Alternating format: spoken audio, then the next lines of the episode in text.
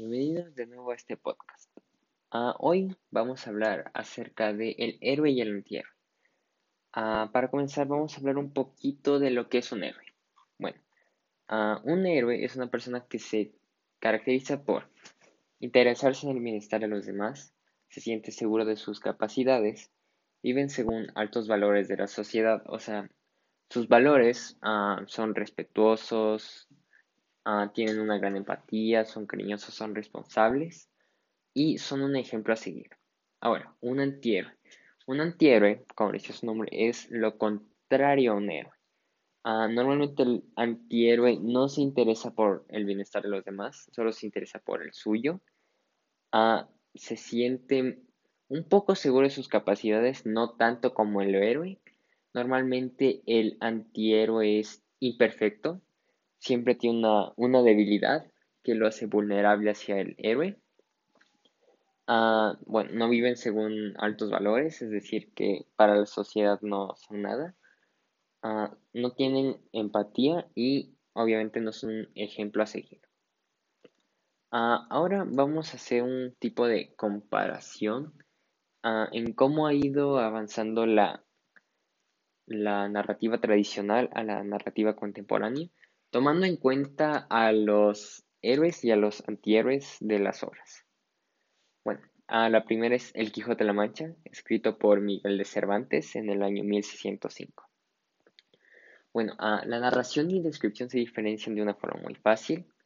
Los diálogos son introducidos con fórmulas típicas, el narrador en su gran mayoría es de tercera persona, el lenguaje literario es cuidadoso, la gramática como los signos de puntuación están bien cuidados, Ah, los temas de inspiración son políticos y sociales. La cronología es lineal, el tipo de lector es hembra y tiene un final cerrado.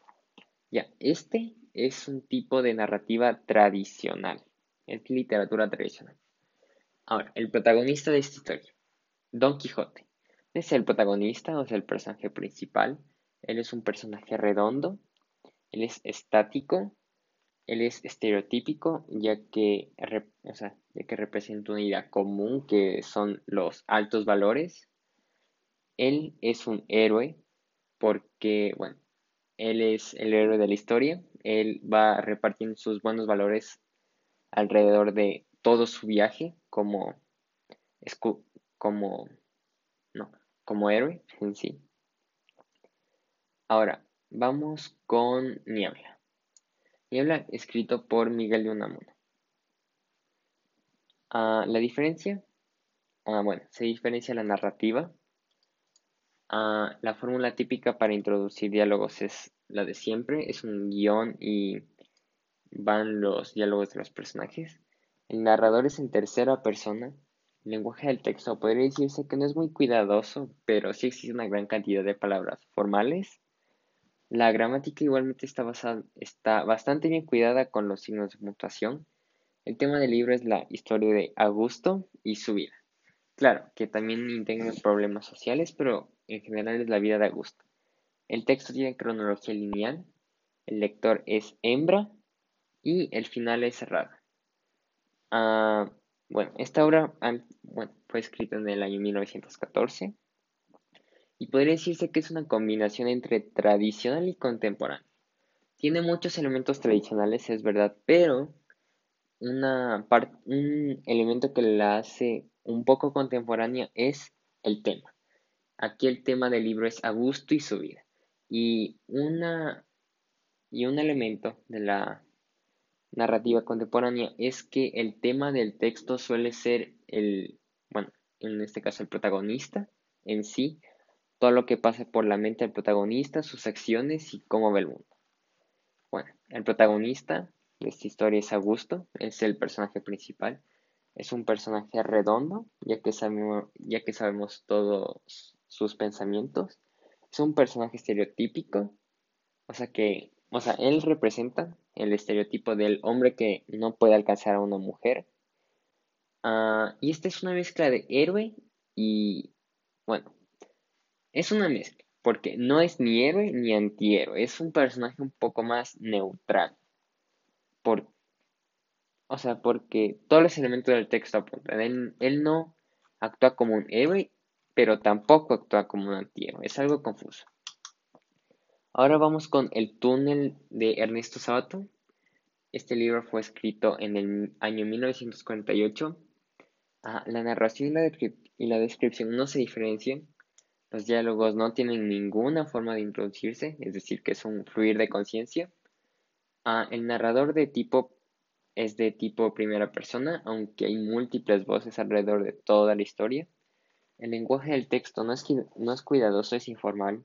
La gramática se cuida solo un poco en los signos de puntuación. El tema del libro se basa solo en la vida de Juan Pablo. El texto no es lineal, el lector es macho y el final es abierto. Esto no tiene a dónde irse, es una ah, narrativa contemporánea. Literatura contemporánea. Ah, bueno, el protagonista es Juan Pablo Castel. Ah, él es el personaje principal, es un personaje redondo porque sabemos sus pensamientos, su forma de actuar, su forma de ver el mundo. Sabemos todo acerca de Juan Pablo Castel. Ah, es un personaje dinámico porque va cambiando su mentalidad alrededor de la historia. Es arquetípico porque no representa una idea común, sino él representa la idea de Juan Pablo Castel. Él es su personaje. Y él es un antihéroe porque al final de la historia él termina matando a su madre. A ver, ahora, ¿cuál es la relación entre estos textos y el héroe y el antihéroe? Fácil. Vámonos para atrás, al Quijote de la Mancha. Vemos que es una ah, narrativa tradicional escrita en el año 1605 el personaje en sí, el protagonista, es un héroe, no hay a dónde más irse. Pero si es que avanzamos más tiempo, al año 1914, con Niebla, de Miguel de Unamuno, vemos que las cosas comienzan a cambiar un poquito, comienzan a nublarse un poquito más. Y ahora el protagonista no sabemos muy bien si es que es un héroe o es un antihéroe.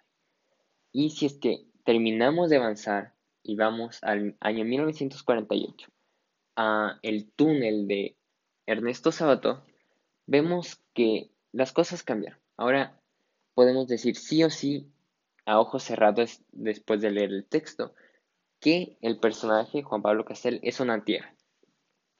Esto que nos dice que mientras más van avanzando los tiempos, ah, mientras más va cambiando la narrativa de tradicional a contemporánea, vemos que los autores comienzan a cambiar su forma de escribir y con esto van cambiando sus personajes y sus tipos de personajes. Es decir, que antes lo común era ser personajes héroes.